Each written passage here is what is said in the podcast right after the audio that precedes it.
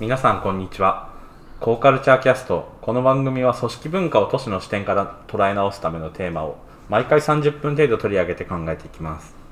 今日は株式会社フューチャーセッションズの筧大日郎さんと国際大学ブロークの菊池駅がお届けしていきます。ということで今日のテーマは、えーワークプレイスと文化ということでなんですけどもあのまずはあれですね。明けましておめでとうございます。なんだかんだと明けましておめでとう。遅れてしまい申し訳ありません、あのまあ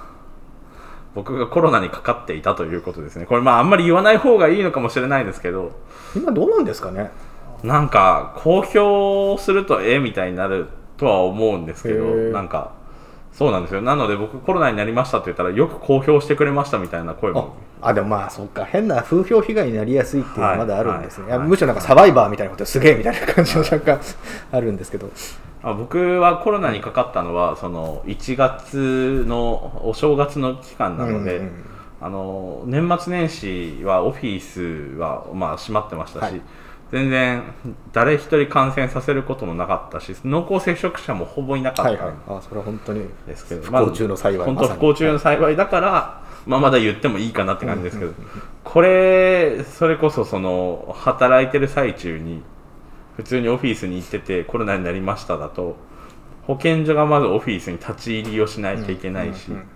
でうちとかはそのビルの中に入ってるのでなんか結局じゃあビルの他のコミあの他のフロアの人にも謝んないといけないとか、なんかもう結構地獄だったんですけどまあその不幸中の幸いで誰にも感染させずに一人で細々とコロナに相当苦しんだという話は聞きますが。そうですね。高熱が数日出てあのなったけど何の症状も出ない人に比べたらまあそうですね。なんか辛かったんですけど、そのコロナでホテル療養になるんですよね、でホテル療養してる最中に、まあ、あの最初高熱があってもしんどかったんですけど途中から、まあ、最後の方は結構治ってきて、で実質あのなんていうんですか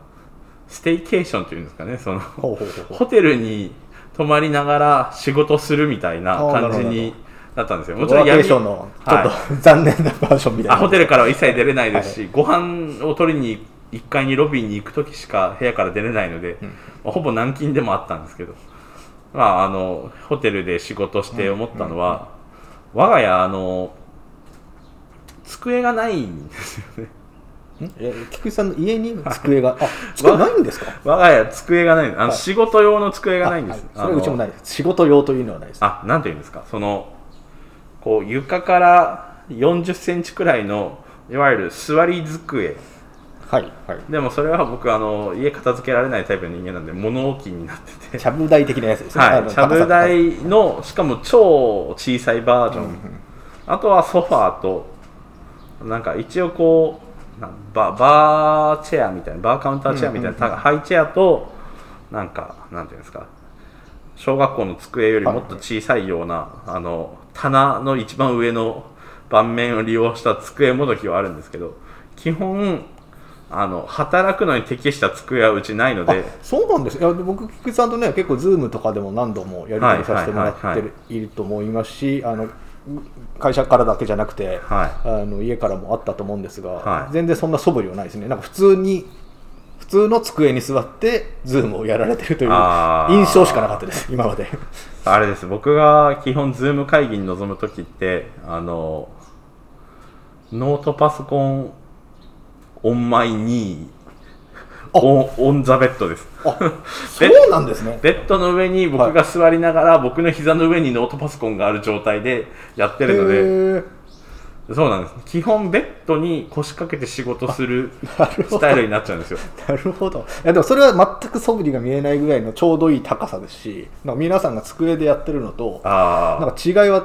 正正直あんまなかったですね。あカモフラージュ力がはいカモフラージュのそういう意味ではすごいです。でもそのやっぱりそういう状況なので意外とコロナでホテルに監禁されてる方が仕事はしやすかったんですよ、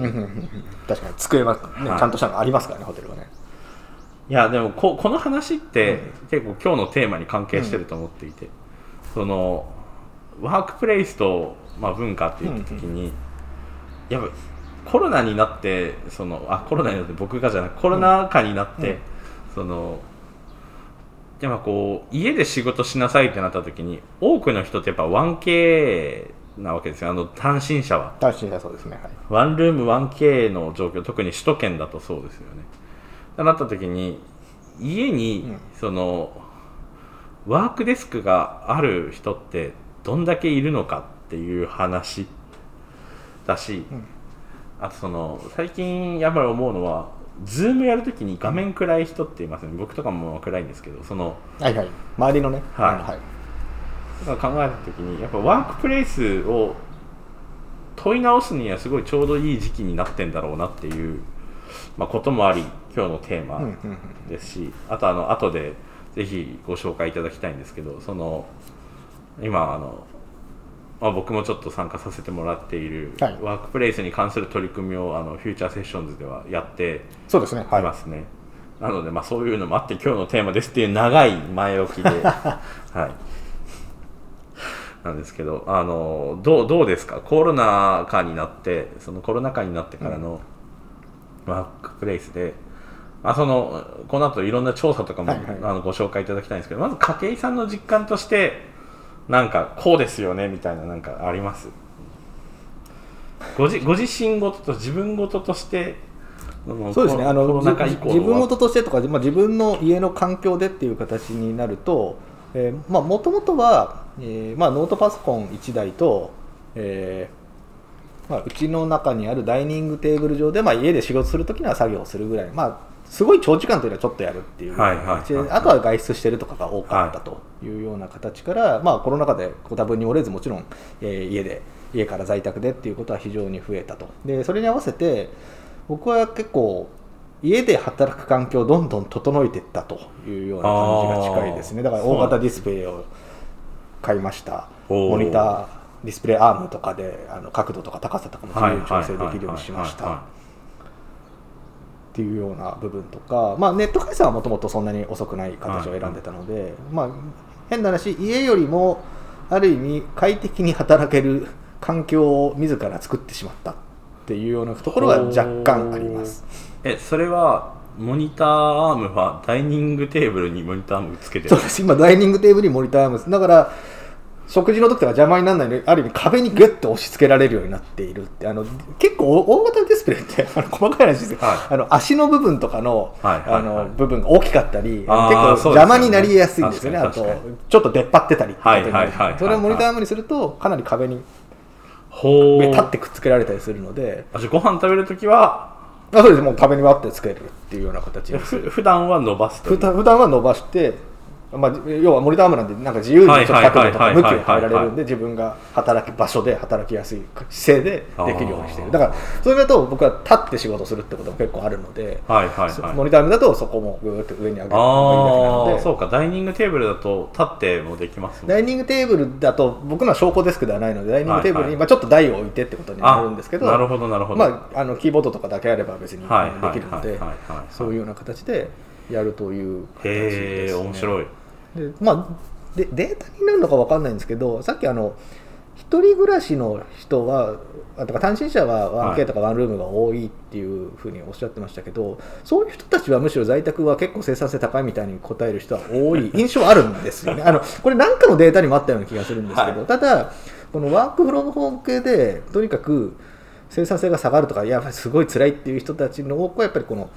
共働きとかあだから夫婦がいるとか子供がいるっていう環境になるとこれ途端に家で働く難しさっていうのがは増えてきちゃう。で要は場所の取り合いになるっていうところがあるっていうのは前すごく聞いていましいたね。だから企業としてもあの結構そのリモートワーク手当みたいなのを結構充実させたところも多いんじゃないんですかね。だからそういういろんなものをできるとか、まあ、もしかしたらそれを使って近くのコワーキングで働けとかも含めて入れたのかもしれないんですけどなるほど。あーなんかそのそもそもまあ今のいわゆるその家の作りってあの働くことを想定してないと思うんですよ。まあ、ほとんどの人はそうだったんでしょうね、うん。普通に考えると。あの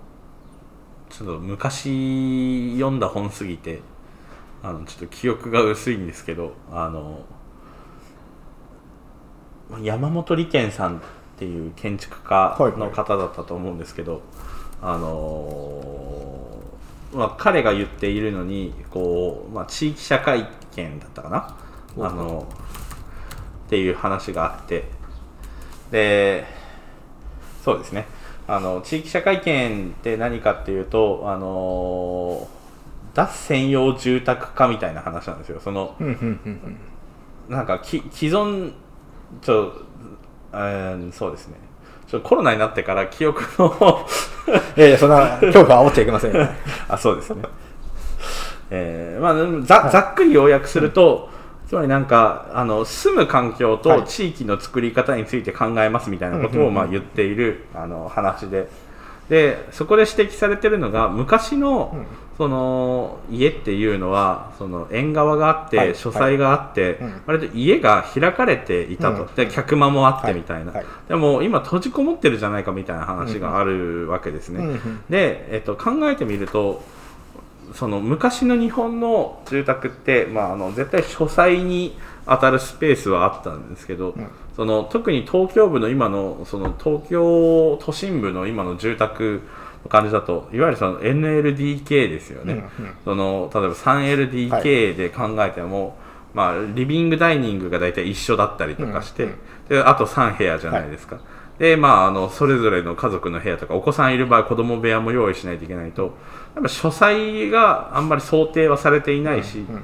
でそのこの地域社会圏でいうと開かれてもいないわけですよね。なんか外部から人を呼んで、うん、その一緒に共同をするみたいな家の作りには絶対なってないわけで、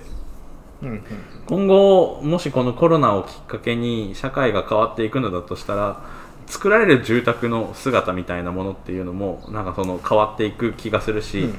その兆しとしてはあのソーシャルアパートメントとかうん、なんか1階がそのコミュニティスペースになっている、はいはい、そして各部屋があるみたいなその物件ってやっぱり微妙に増えつつあると思っていて、うん、なんかそういうような変化とかが今後起きてくんじゃないかなっていうのを、あの住宅に見ながら思ってるし、そうすると僕もあのベッドの上で仕事するのが終わっていいんじゃないかなっていう気持ちがすごいですね。面白いですね。あの今の話だと、えー、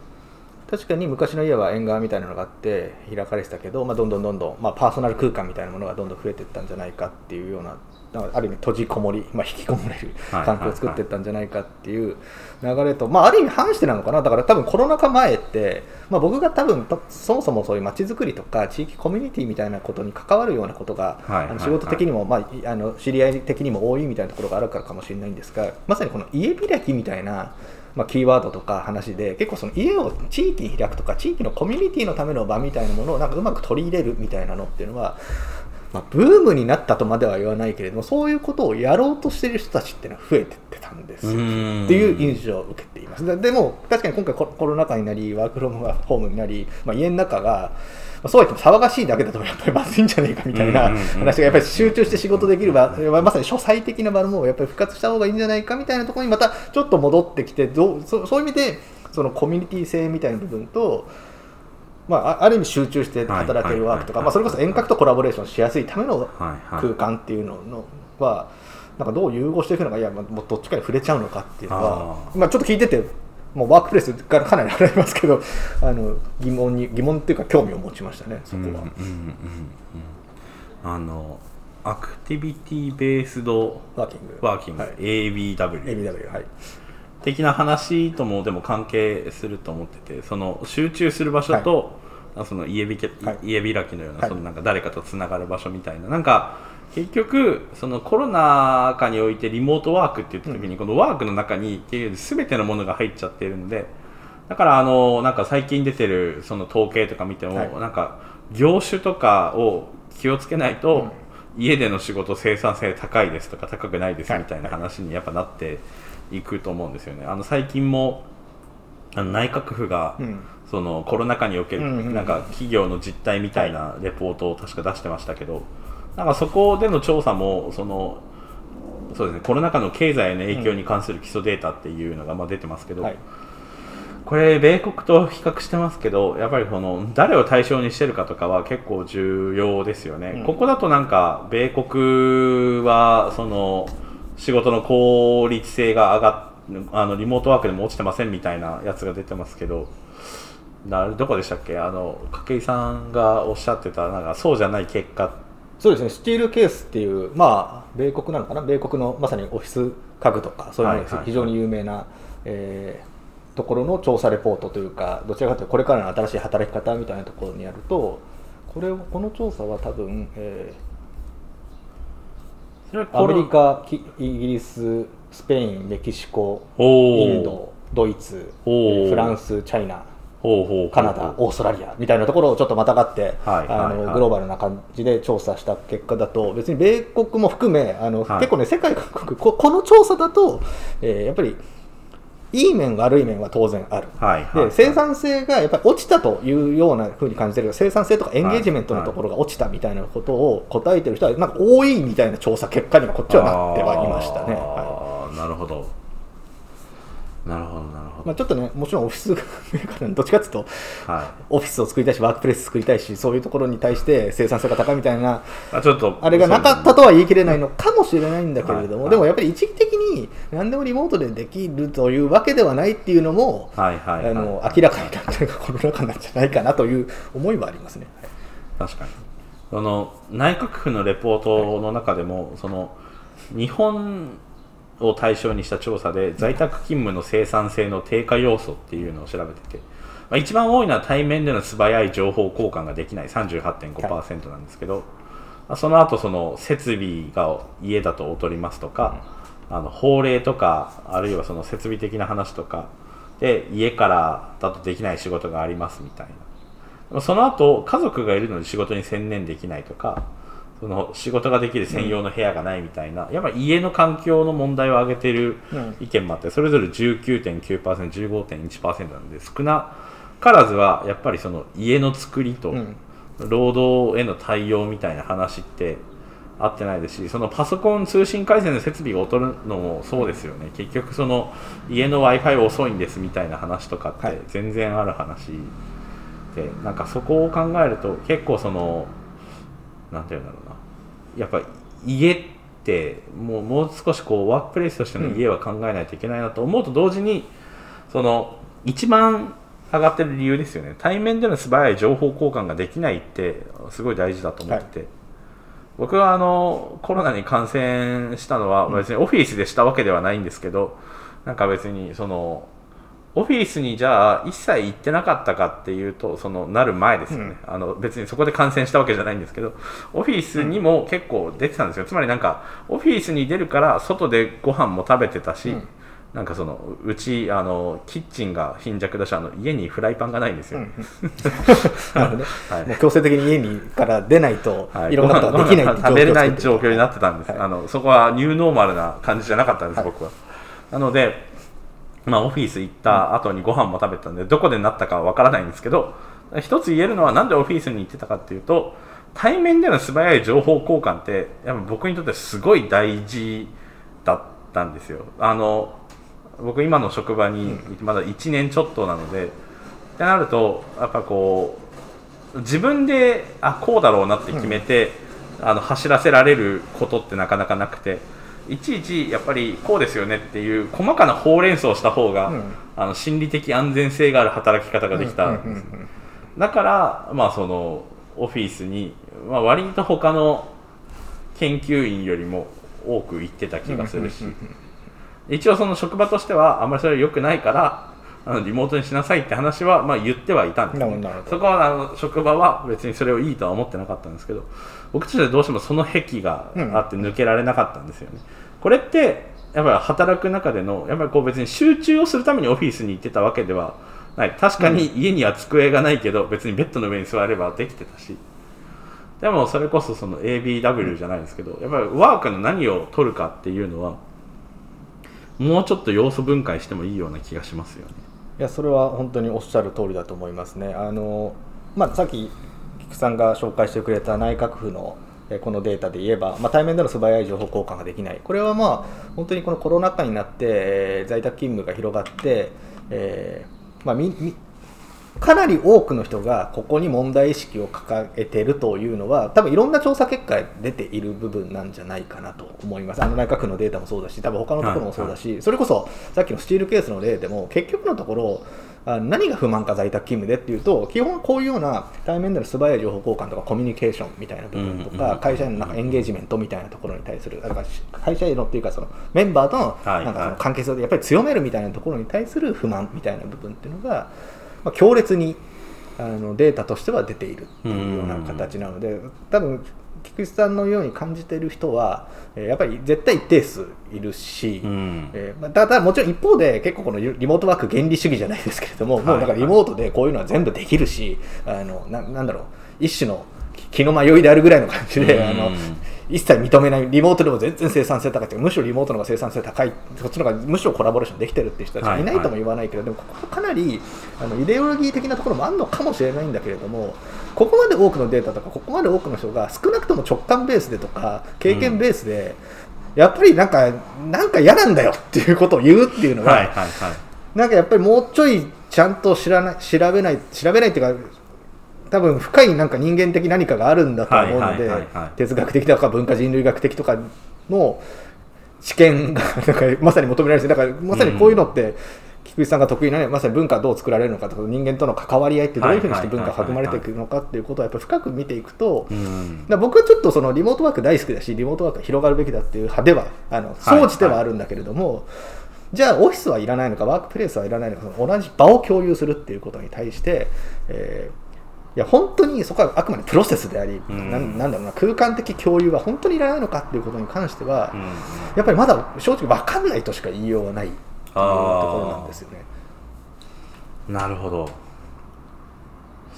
そうですねただ、だから一方で、要はみんな逆にそう思う人も多いから、あの会社を、まあ、リデザインしましたみたいなところで、うんうん。まあ、先行していろんな会社がある意味こういうふうにオフィスを変えてきます、コロナ禍に対応できる。こう変えてきますっていうふうに言ったときに、やっぱり多く出てくるのは、オフィスはコラボレーションのための空間ですっていうふうに、えー改築しているところが増えている印象は受けます、ここここはちょっと統計的に取ってるわけではないので、必はいずしもとは言わないんですが、オフィスを少なくともコロナ禍になって変えたって言ってるところは、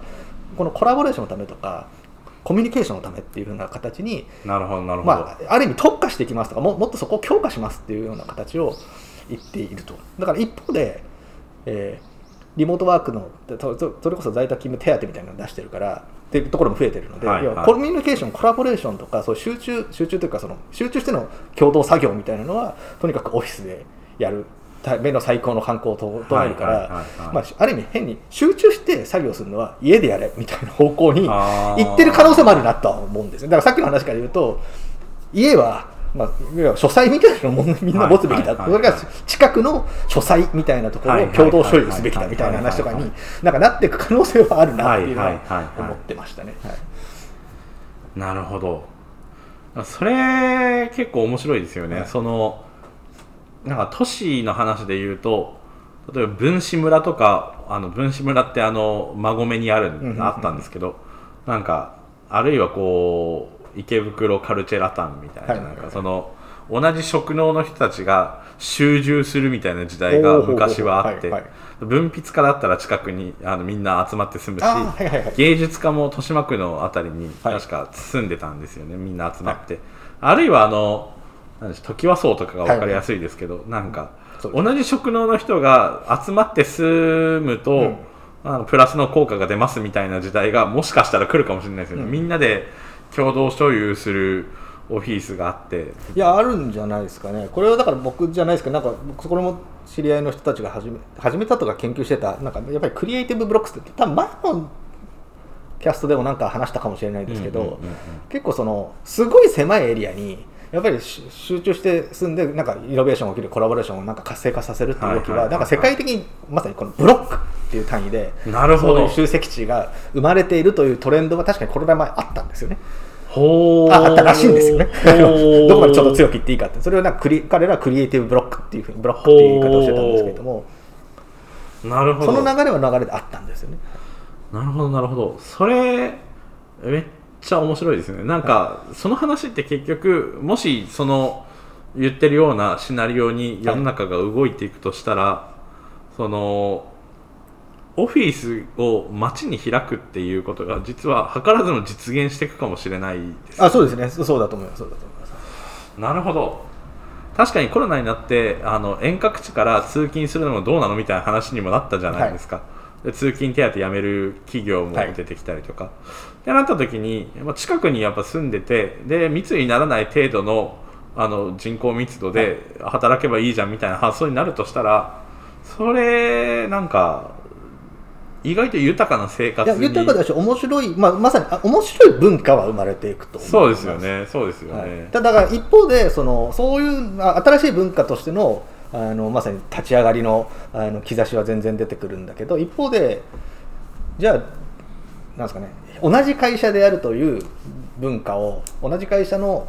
なんですかね、えー社員であるという一体感みたいなところとかを含めての共通認識みたいなのが、まあ、変わるのか薄れてっちゃうのかなんかどうするのかっていうのはだから一方で多分これはこれで一つの課題だと思うんですよね。なるほど。その話題はまさにはい。今あの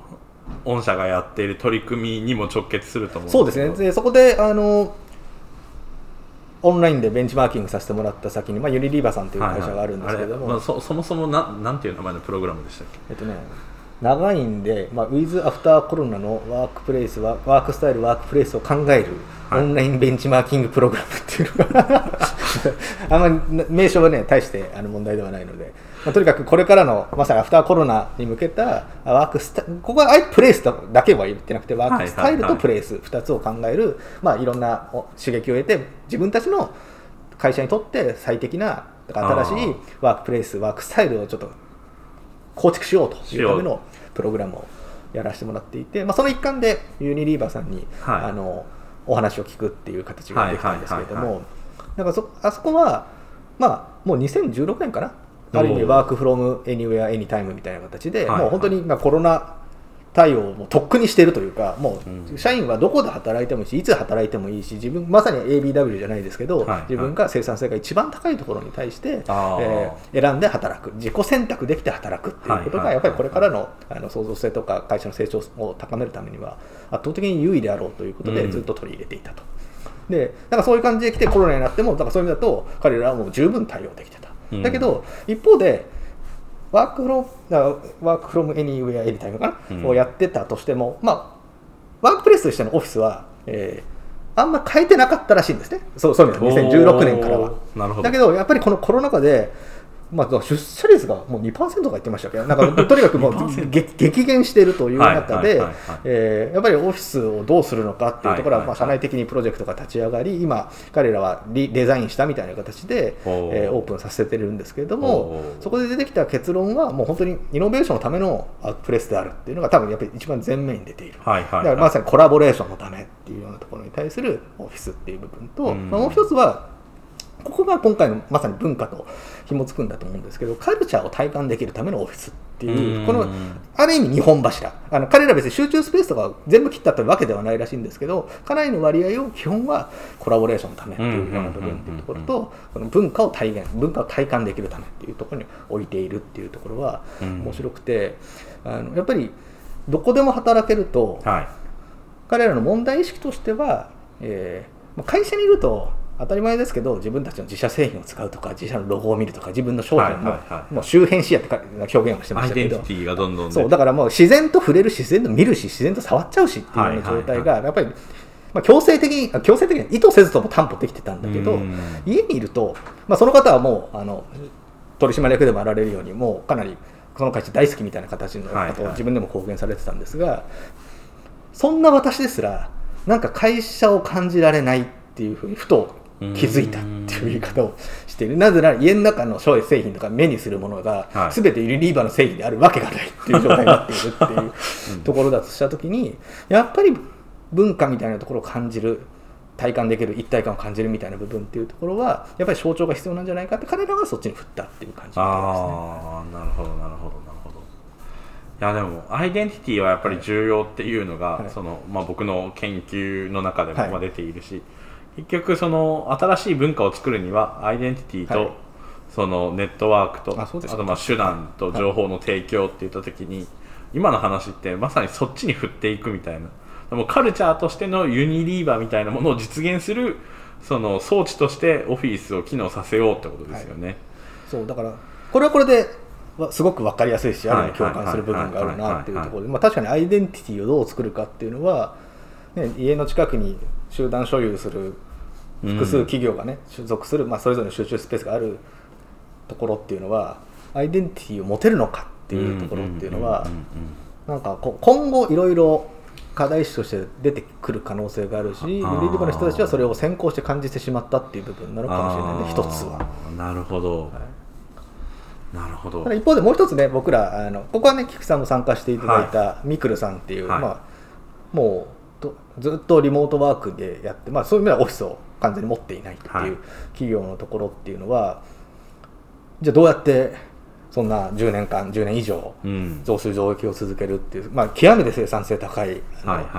鉄人みたいな人もいいるような感じの働き方をしていましたがじゃあ彼らがなんだろうな一体感とかアイデンティティを全く持ってないミクルというねところにはいアイデンティティがないかっていうと、そんな感じは全然受けなかったじゃないですか、うんですよね。もオフィスは持っているわけではない、はい。じゃあ彼ら何やってたかっていうと、まあ、月1って言ってましたけれども、はい。月1回、まあ、社員と全力で遊ぶみたいな言い方をしてたような形で合宿をするんですよ、そこで徹底的に遊ぶし徹底的になんか、まあ、いろんなあのコミュニケーションをするし、まあ、もちろんちょっと仕事の話もちょっとでそこで出たりはするけれどもそういうようなことをすることによって、まあ、言ってみればミクルって何を大切にしてる会社なのかとか自分たち何やろうとしてるのかとかお互いを知るっていう機会としてすごく大切にしてるんですっていうのはあのまたちょっと違うアイデンティティのまさに、まあ、ちょっと今日ねアイデンティティと文化っていうのを同じと見るのかどうなのかってはい細かいところであるかもしれないですけど、ミクルというアイデンティティをみんなが感じるために合宿ってものすごく機能してたなっていうのも受けたんですよね。はいはいあれ衝撃的でねあれは衝撃的ですよね。だから、やっぱり場じゃなくても、場っていうか空間じゃなくても、やっぱりアイデンティティって得られんじゃねえかみたいな感覚がないわけ、やっぱうんり一方ではできてるように見えしか見えない。現象も僕らは目にしたっていうところがあって、確かに。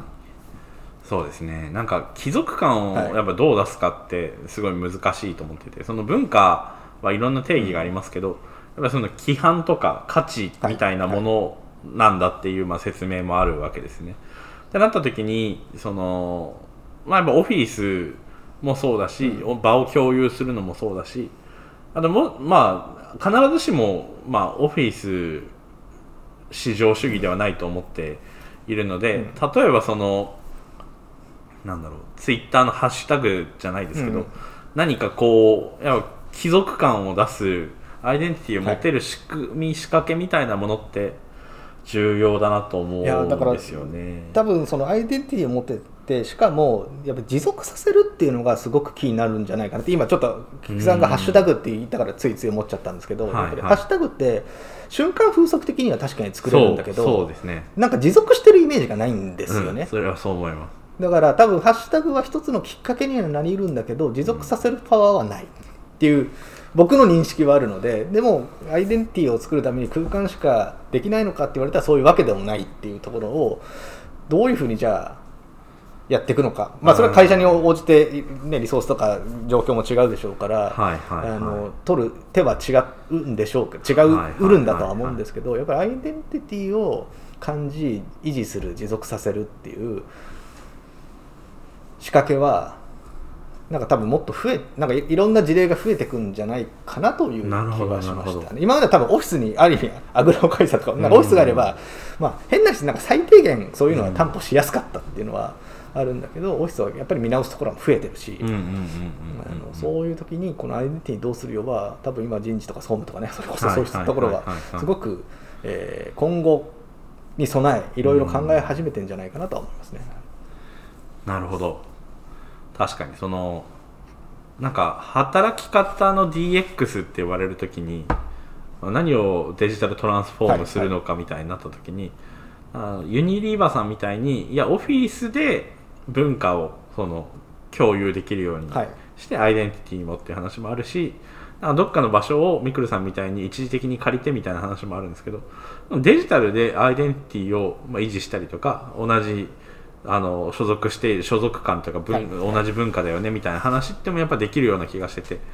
例えばハッシュタグはその本当に最大風瞬間風速的なもので、持続性はないですけど、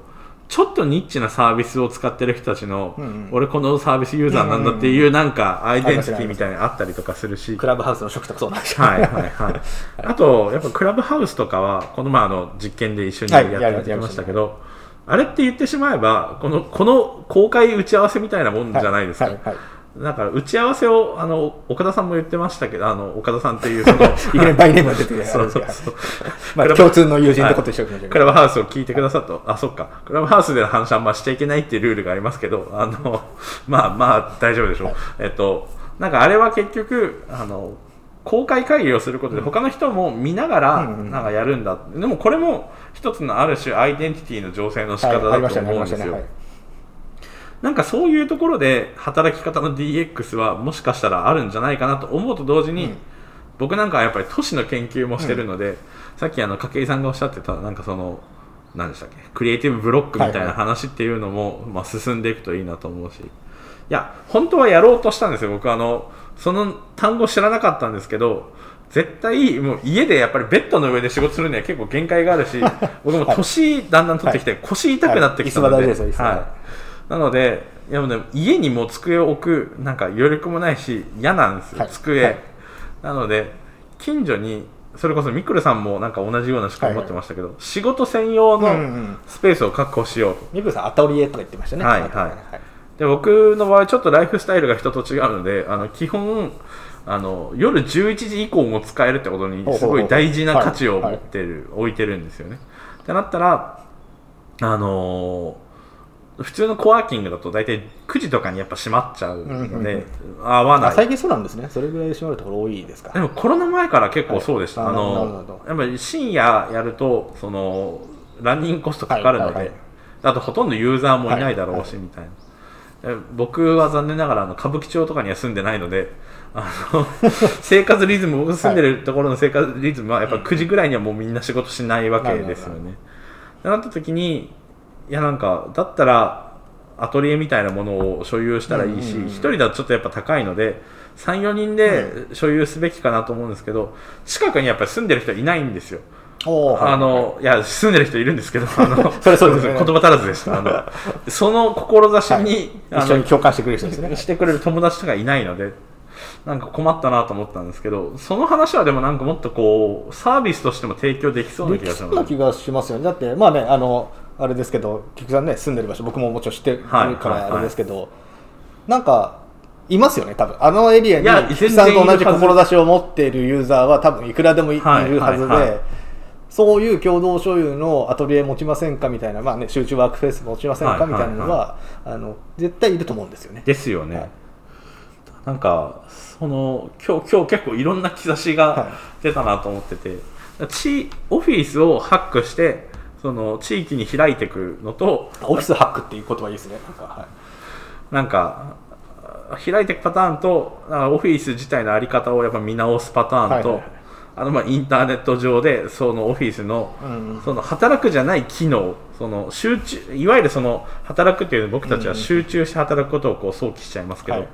そうじゃない機能みたいなものとか、なんかああでもいいな。いろんなやりようがありますねいいですね。あの久しぶりにあの CCC あえっとこうなんなんでしたこの番組、えっとコーカルチャーキャスト。ちょっとやっぱ記憶力が最近落ちてるコーカルチャーキャストやりましたけど、はい。なんかアイデアが出てきますね。これ何なんですかね。いや僕もね、まあ、まさにね菊池さんと今日対面、まあ、こう対面でっていうのが会うのはい。すごい久々だったっていうのもあるし、まあ、今までね Zoom でも何度もやり取りさせてもらってますけど、はい。この感じが確かに出てなかったですよね。出てなかったですね。なんかなんかねなんかやっぱり出なかったですよね。そう。これなんでなんだろうな。そうなんですよ。コーカルチャーキャストやるたびに確かにそういうアイデアあってこれってやってみたら面白いよねっていう、なんかある種のやっぱりこれも企画会議感がそうなんですよね。あるんですよね、これ謎だなと思って。この感覚謎ですよね。いやだからなんか冷静に振り返るとじゃあ Zoom で絶対できなかったのかって言われたらそんなことないんだとは思ってる部分もあるんですよね、今日の感じだと別になんか、ね、すごいツール使ってるわけでもはい全然ないし、はいあれなんでっていうかねただ単純にし喋ってるだけなんで、はい。だけど確かに2人が今なんとなくああなんかこうやって話すとやっぱり出ますねみたいな思っちゃう、うん。このなんだろうなうまく言葉にできないこの感覚はやっぱり僕らまだズームじゃ体験できてなかったってことなんですね。なんか。そうですね。残念ながら。そうですね。なやっぱこういやでもこれ対面が重要なのかこうあのワークショップの一形態として、はいはい。このなんていうんですかねオーディエンスを意識したダイアログみたいなああなるほどね、はい、ものはい。が実は何か生むのか何かちょっとそこはまだわからないですけどここれはなんか今すごいいい何かなんじゃないかと思っています多分いやでも本当そうなんでしょうね。このうん。まさに何も何もつけられない質じゃないですけどね。ななんて言うんですかね。はこれは研究しがいがある気がするし。いこれいいですよね、はい。だから多分こういうことをみんな感じちゃうからそうなんですとか移行よしきれないみたいなところにちょっと移行することにちょっとした躊躇を持つ人がふ多いのもここでもみんなうまくな言葉遣いできないからいやはいそんなのズームできるでしょ、だって論理的に考えたらこのプロセス得たらできそうじゃんって言われたらはいはいはいはい。まあそうっすよねっては思っちゃうんだけどうん。やっぱりなんかちょっとね同時につい思っちゃったみたいなこの感覚はまあ僕らが新時代にまだ移行しきれてないだけなのかもしれないんだけどそうかもしれないですけど。でもやっぱりなんか人間のなんか面白い部分なんだろうなってやっぱり改めて思って、もちろん Zoom でとかねリモートでいろいろやれるようにしていきたい部分はあるんだけどやっぱり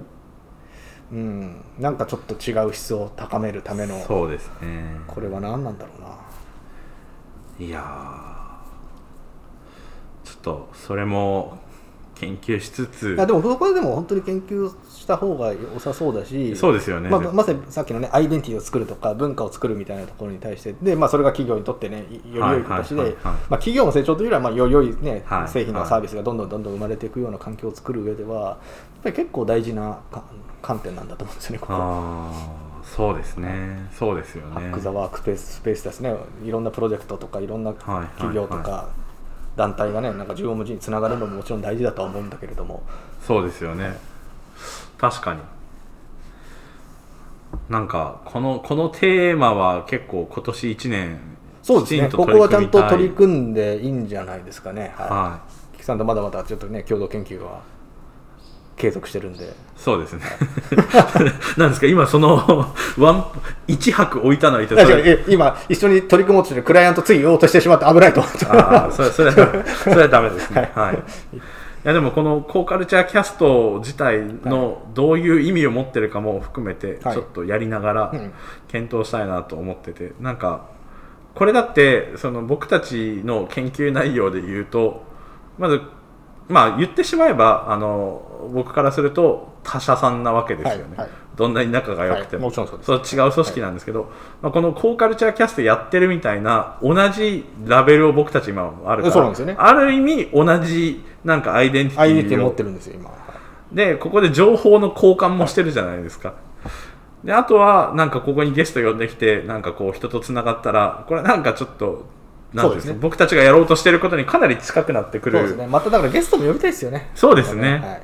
あのゲストだとねなんとなくついつい躊躇しちゃってねズームでやりましょうか。ってなっちゃうんですけど。そうなんです、